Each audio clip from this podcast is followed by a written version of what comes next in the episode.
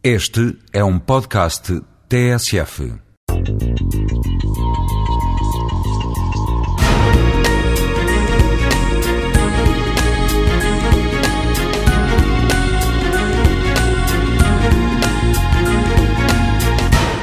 O ócio é uma das grandes conquistas das sociedades modernas. Só a partir de uma determinada altura é que houve a oportunidade, enquanto organização social, de haver tempos que as pessoas poderiam permitir dizer que estavam em tempos de lazer, em tempos que não tinham nada para fazer, porque a maior parte dos tempos de trabalho não tinham esta divisão entre o tempo que se trabalhava e o tempo em que não se fazia nada.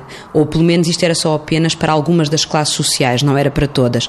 E, portanto, sendo um direito que foi adquirido nas sociedades modernas, a par com outros, como o sufrágio universal, como os direitos e deveres constitucionais, como os direitos sociais e laborais, o direito ao ócio é um direito que foi uma das grandes conquistas das sociedades modernas. E por isso, por este grande motivo, é fundamental que se discuta a cidade e que se discuta a organização das cidades e do tempo das pessoas nas cidades, tendo em atenção que o ócio é uma das suas componentes principais.